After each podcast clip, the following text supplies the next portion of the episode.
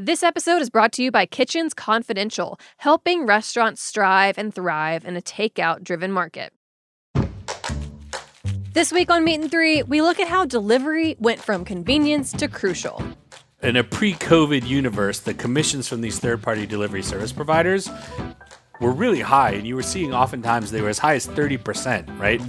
I mean, all food is about basically the history of money and the history of technological change, but takeout in particular. I'll go ring a doorbell and watch somebody come outside and wipe down their door and their doorbell after I leave.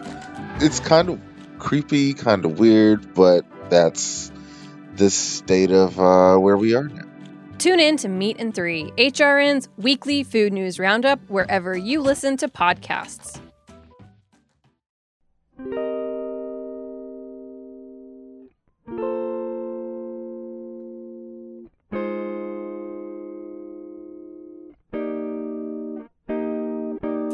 Bienvenidos a un episodio más de Buen Limón Radio desde la cuarentena, desde la pandemia y uno en donde encontramos, Mariana, algo muy inspirador, alguien que ha hecho un esfuerzo muy grande desde el corazón, desde su niñez, creciendo a un éxito grande en California y ahora entregando y ayudando a los que más necesitan. Se trata de un chef de origen latino que se llama Andrés Pantoja que ha trabajado en una carrera muy exitosa en California, mm, en buenos restaurantes eh, y en uno en particular mm, que se llama Taberna, de, donde las comidas son muy caras, pero él ah, en algún momento de la pandemia decidió ir y regresar a ese club de niños y niñas, al Boys and Girls Club, que lo vio crecer para apoyar con 2.000 comidas cada noche gratis alrededor de esa comunidad en el Valle del Silicio que llaman Silicon Valley.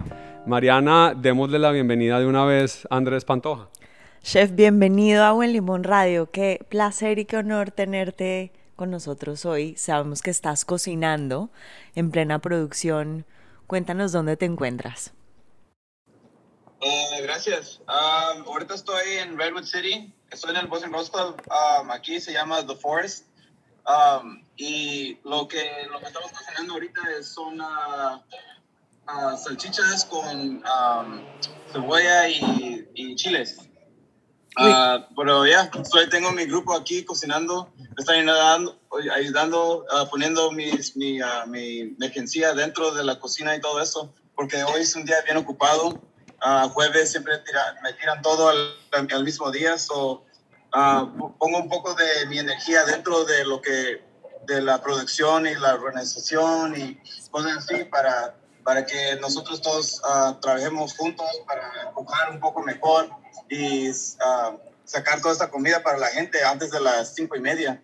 So, ya para las cuatro comenzamos a platear y todo eso y, y a las cinco ya casi tenemos ya todo, mil, más de mil uh, uh, platos uh, preparados ya, ya a las 5. So, nuestra, nuestra producción es bien, bien, bien rápido. Pero ya, yeah, es todo lo que, lo que estoy haciendo ahorita.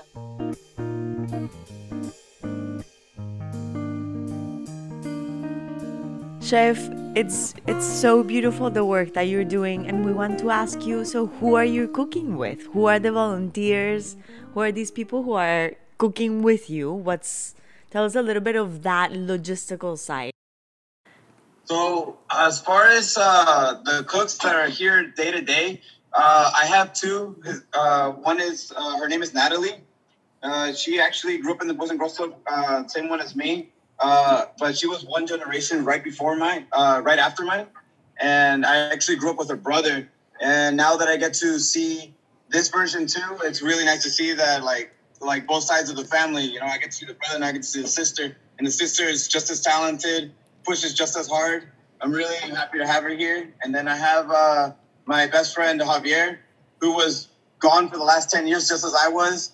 All both of us working in kitchens. We grew up together here. We were here for 10 years, and then we were gone for 10 years, and now we came back. And it's kind of amazing to see us like all back together.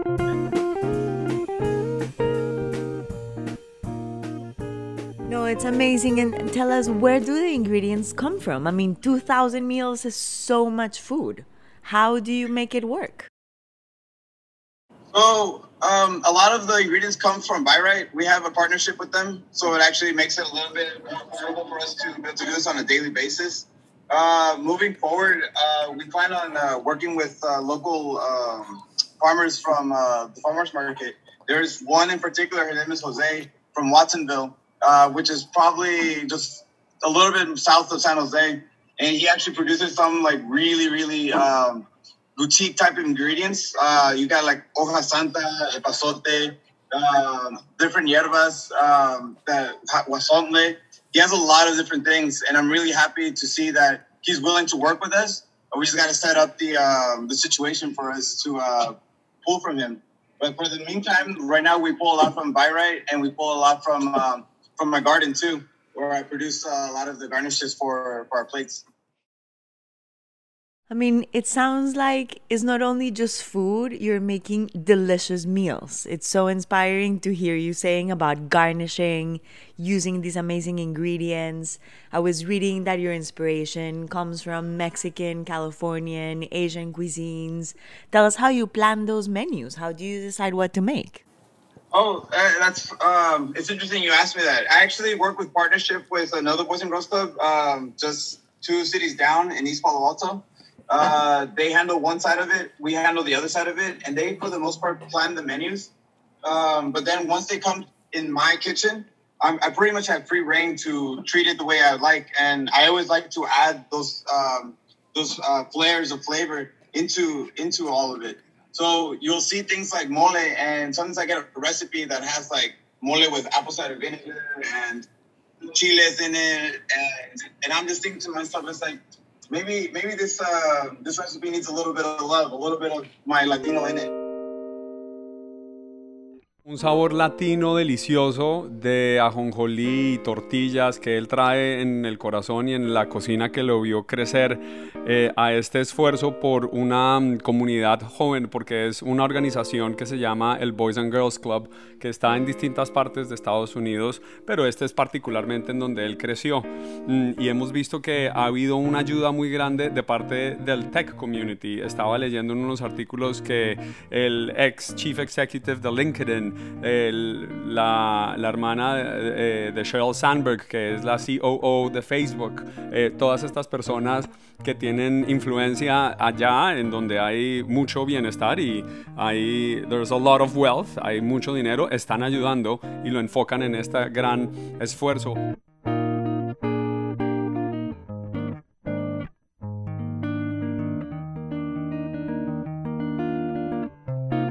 Tell us about those restaurants that you were at and how they see food, uh, how they embrace the way you see food, and how you see it. Uh, for instance, uh, I was just reading this article in the New York Times that says that um, you know you were handing all these very high-end meals and very elaborate dishes, um, and and of course you keep your taste, and now you're giving it two thousand free meals a night. So tell us about that past, and then you know the, the how the contrast is with what you're doing now. Of course. Um, so again, John Bentley was was my grassroots. Uh, that was literally like the place where I started, and it, it was a high end restaurant. And then from there, I ended up going to um, a place called uh, uh, what is it called? Main Street Garden Cafe in SoCal, and that's where they had the full farm to tables uh, situation happening. And a lot of the plating was very naturalistic and beautifully plated. It was always like let, let, letting the letting the vegetables and the and the garnishes and any of the proteins just fall into place and let letting it just look like if it was like you walked right into it. And then I and then as I kept progressing, I went to this uh, restaurant um, in Napa. So this was like years after, right? And so I ended up going to this restaurant um, in Napa uh, called Taberna, a different taverna, uh, funny enough, but this one's with a B, and it was uh, Spanish tapas. And at first, I didn't think anything of it. I was like, "Oh, it's okay." You know, it's I, I've been to different restaurants, but this one in particular I liked because of the chef. His name was Sean, and he had worked in um, Alinea. He had worked in Saison. He had worked with uh, with um, with Crenn.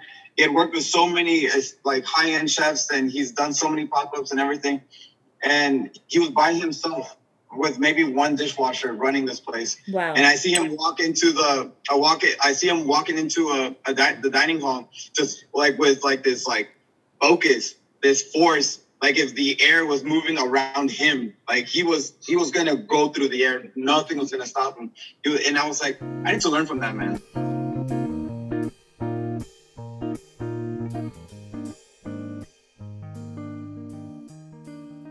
This episode is brought to you by Kitchens Confidential, helping restaurants strive and thrive in a takeout driven market. Whether you're a restaurant with a single location, a food truck, or a chef looking to expand, Kitchens Confidential can help you get your delivery and pick up only kitchen up and running in a matter of days.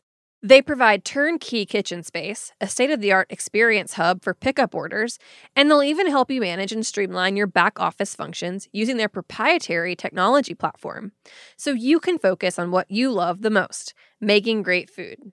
Kitchens Confidential, to go crafted. Learn more at kitchensconfidential.com.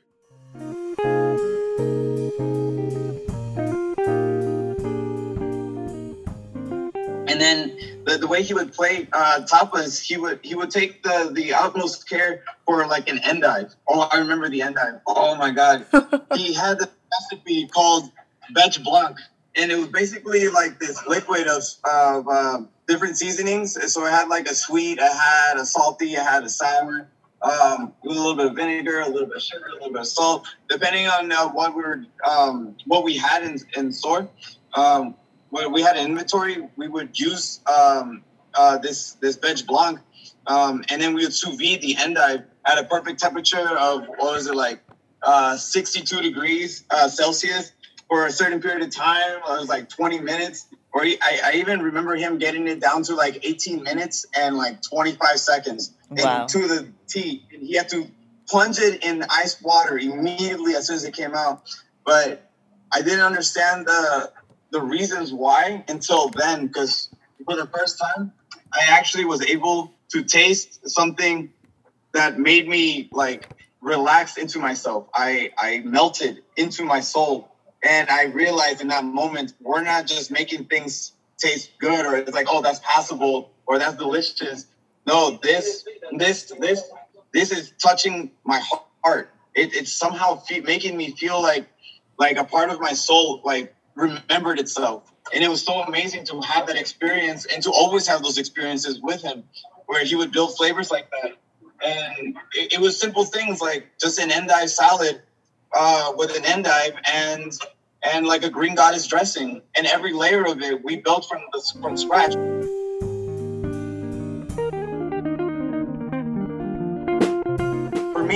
restaurant died there because my chef wasn't there anymore. He was the only one that I wanted to learn from. So I ended up um, going around to different uh, different restaurants in San Francisco looking for like the next harder thing. I want to push myself even harder and harder and harder. So he sends me to Saison, one of his old stomping grounds, Yeah. a, a time when he uh, where he literally helped build uh, stars onto onto the restaurant. He was one of the reasons why they have stars. Just like Atelier Crenn it was one of the places where he was able to build stars for them. And and so he, he, he gets me a stage there, and I'm there for the weekend, and everything matters in, in, in this Michelin star restaurant. Down down down to um, like the time you get in there, the uh, the um, the way you wear your uniform, the way you stand, the amount of work that you're putting into everything. It there's a lot that goes into living and working in a Michelin star restaurant.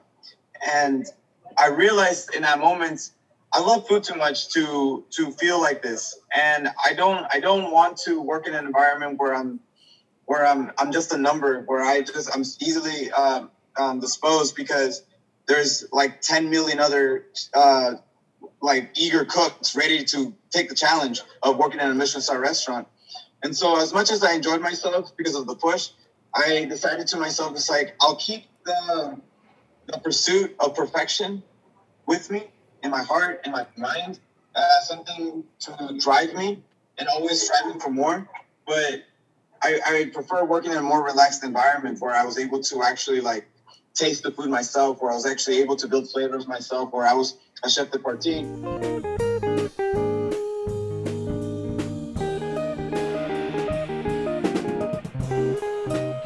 And so, perfección, pasión, dedicación, eh, disciplina. Ahora, ¿qué te sueñas? Now that the world changed, what's the dream? Well, the dream is to teach the next generation how to be self-sustained, how to grow your own food, and actually what to do with it. You know, like for me, like you have to you have to see the ingredients as as your family too. You know, you got to treat them right. You have to talk to your plants. You have to make sure they they eat right. You don't just want to put them on whatever soil. And I want to show the next generation like this, this is eventually going to become you. This is, you in the future this, this will become you. So be nice to your ingredients and, and show them respect when you cook with them. Sometimes not cooking them is the best way to cook with them. Uh, and so this is something that every single time that I meet somebody new, I always tell them it's like the, my food doesn't start in the kitchen. My food starts in the soil.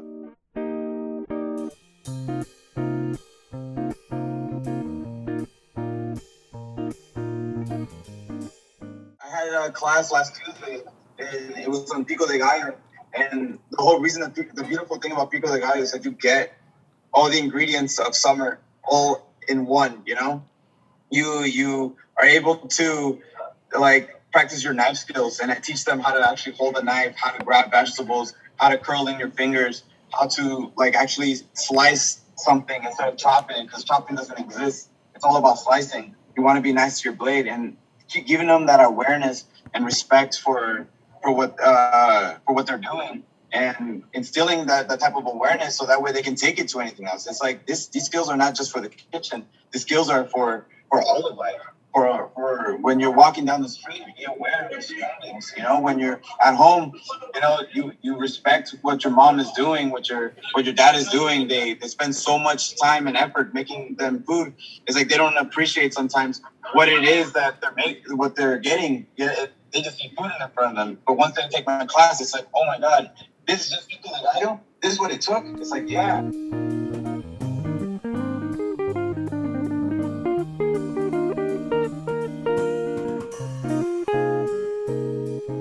It's, like a metaphor to, to life. It's a metaphor to life. I see, I see that uh, the way you, you feel about Pico de Gallo. Eh, queríamos preguntarte, eh, Chef Pantoja, ¿cómo ves eh, o cómo puedes decirle a otras comunidades que sigan esa iniciativa que tú estás haciendo con el Boys and Girls Club en, en esa parte de California? How can you inspire anyone else that might be doing it? Like, what guidance could you give us? What I would say is, um, who are you feeding? Who is the community you are feeding? Respect them. Learn about them. Remember and try to figure out what it is that they need in their lives sometimes um, we we as chefs we get we get a really strong ego and we think it should be a certain type of way, and we feel like no, it has to be this way, it has to be this way. This is better. They don't even know what they like. This has to be no. Stop for a second and just listen. Listen to what they want.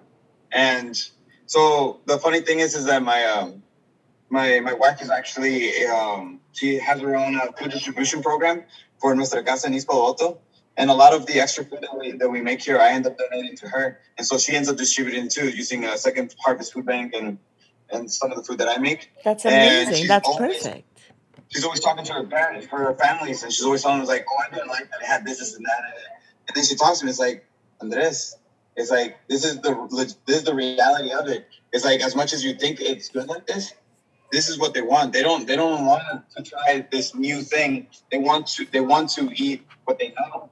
So it's like I have to always meet them halfway. I always have to make it taste the way they remember it, but like kind of sneak in a little more ring up in a little little thingy nettle, little uh, an extra uh, spice that has a, more nutrients in it. I like to always use fresh ingredients so that way they get the nutrients that they need, and, and not just the comfort that they want.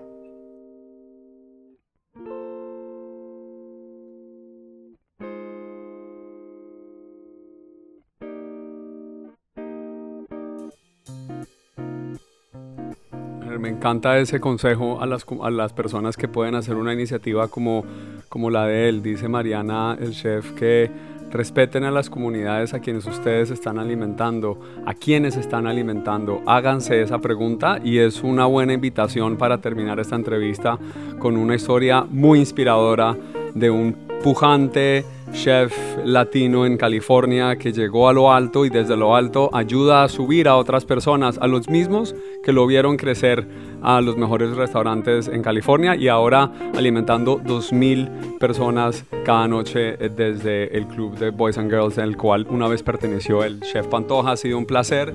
Muchísimas gracias por tu tiempo y bueno, que sigas cocinando, inspirando y creo que una vez nuestros tomates estén listos, haremos un pico de gallo en tu honor. Gracias a ustedes también por considerarme ah, para esta entrevista. Buen Limón is powered by Simplecast. Thanks for listening to Heritage Radio Network, food radio supported by you. For our freshest content, subscribe to our newsletter. Enter your email at the bottom of our website, heritageradionetwork.org. Connect with us on Instagram and Twitter at heritage underscore radio. You can also find us on facebook.com slash heritage radio network. Heritage Radio Network is a nonprofit organization driving conversations to make the world a better, fairer, more delicious place. And we couldn't do it without support from listeners like you. Want to be part of the food world's most innovative community? Subscribe to the shows you like, tell your friends, and please join the HRN family by becoming a member. Just click on the beating heart at the top right of our homepage. Thanks for listening.